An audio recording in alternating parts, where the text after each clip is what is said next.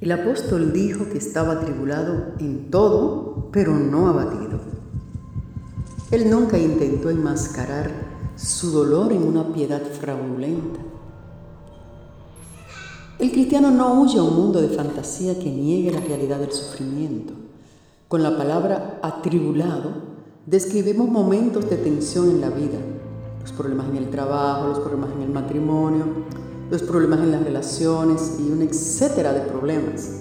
Todo ello puede acumularse y asaltar nuestro espíritu.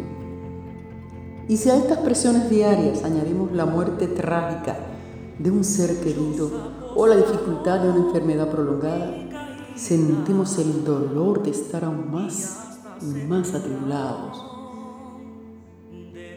Estar atribulado es sentir un peso enorme que amenaza con dejarnos abatidos Puede que no sintamos eh, de inmediato qué está pasando.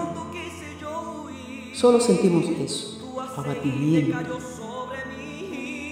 Pero la tajante declaración del apóstol que dice nuevamente, atribulado en todo, pero no abatido.